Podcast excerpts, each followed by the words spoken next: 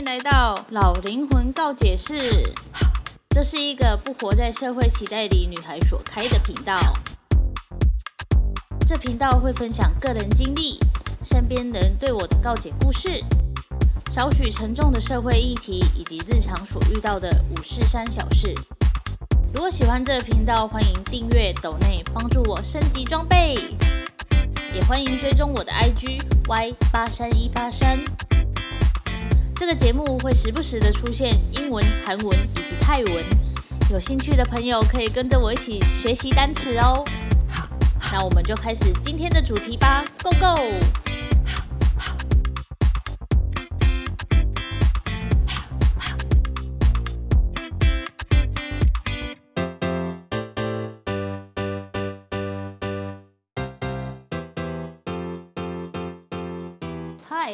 回到老灵魂告解室。今天呢，想要分享一下我刚刚发生的事情。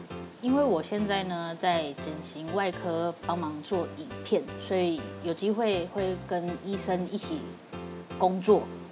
那上一个工作呢，也是在大医院里面帮忙做影片，所以几乎都有跟医生工作过。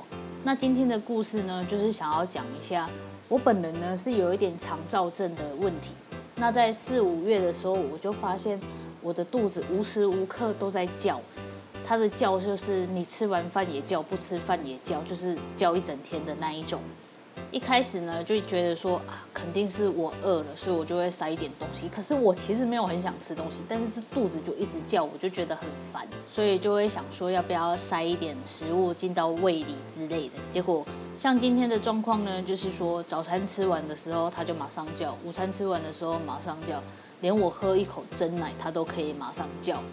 在前阵子的时候就想说，那我进医院看一下，检查一下好了。问一下医生到底是什么状况，于是呢，我今天就去看医生了。那我进去的时候，我就跟医生说，呃，我觉得我的肚子无时无刻都在叫。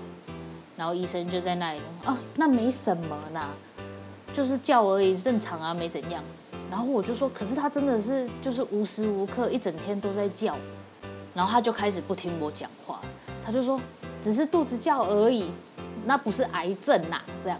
然后我当下就很傻眼，因为我也没有说我觉得那是癌症，我就跟他讲说，我没有说那是癌症啊，我只是想要表达这个这件事已经造成我的困扰了，就是在很安静的办公室下，然后我的肚子一直在叫，这件事已经造成我的困扰，所以我想要来知道一下原因是什么。结果他都不听我讲话，然后就一直跟我讲说啊，那没事啦，那没事的，不用大惊小怪啦，你才几岁，也不可能是癌症什么之类的。然后我就会觉得说，Hello，你可以听我讲一下话吗？我这个人呢，真的是不太喜欢这种状况，所以我就有点把我自己觉得不 OK 的心情表露出来。其实我还偷偷翻了一个大白眼，但是我不知道他有没有看到。那可能他也有感受到我的情绪就是不对，然后态度就有变好一点。但回家的时候，我还是觉得越想越气，因为我只是想要知道我的这个肚子叫到底是什么原因造成。可是他就这样就要解释不解释的，我就觉得很不 OK。就是病患来找你，就是想要知道自己的病到底是什么嘛。可是你就是这样。不听病患的症状，然后一直自我解读，这样真的很不 OK。像我今天在迪卡上面有看到一个人是说，他去看医生的时候，明明自己吃的都是很健康的，可是因为他身材关系，医生就跟他讲说，要少吃油炸的，不要吃那一些高热量的东西。然后那一位同胞呢，他就跟医生说，嗯，他没有怎么吃那一些油炸的，甚至可以说不吃，然后。菜都是吃很健康的那一种，结果那医生就自顾自的讲说，就说不要吃油炸的，这样，因为跟医生就是工作过、合作过，所以我大概知道医生的模式是什么。能当上医生的基本上都是脑袋比较好的，我们不得不承认。但是我们每个人都只有二十四小时，那医生一定会觉得说他很忙，要做的事情很多，所以他。就很没有耐心的去面对病患，因为他们都觉得说病患都很喜欢把小事看得太严重，然后觉得明明就没什么，然后硬要大惊小怪。但是我们病患就是不知道自己到底是哪里出问题，才会去找医生啊。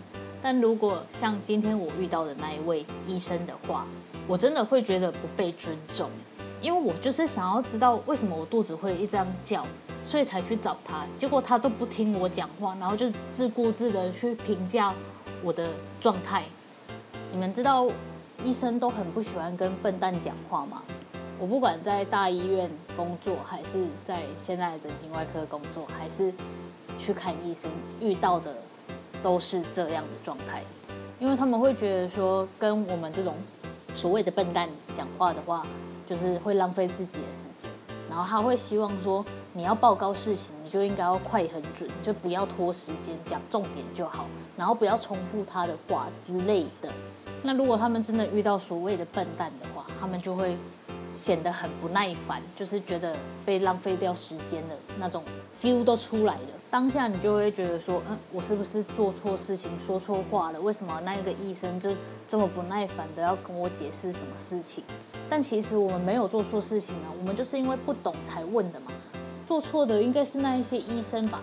他们当医生最重要的第一步骤就应该是要倾听病患的状态呀，而不是。病患说了一句，然后就觉得啊，你这个就是怎样怎样，不用再讲了，就是这样而已。所以我觉得你要会倾听，比你会诉说还重要。如果连倾听都做不到的话，你要怎么去让你的病患信任你，然后交给你治疗呢？像我今天就是这样看完之后，我就再也不想要去找那一位医生了，甚至不想要再踏入那间医院都有可能。我甚至还想说，为什么我还要花钱拿这一些药？我应该就直接跟他说，你都觉得我没有怎样了，那我为什么要花钱拿这些药？但是已经来不及，我骑车的时候越想越气，已经来不及了。听说读写嘛，你要先听，你才知道要怎么说。可是如果你连倾听都做不到的话，凭什么要别人去听你讲的话呢？最近在看那个《机智的医生生活》，都是假象，你知道吗？因为大部分的医生真的不会像剧里面那样的亲切，绝对不可能。更多的是那种，呃，不想做事，然后对病患很不耐烦的那一种医生，真的是一堆数不清。所以为什么医生都做不到倾听这件事呢？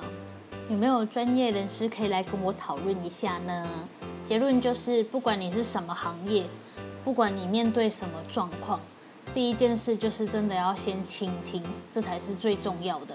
好的，今天这一集呢，就只是想要分享一下我我这次看医生的不美好的体验，就这样。老灵魂告解释，我们下次见，拜拜。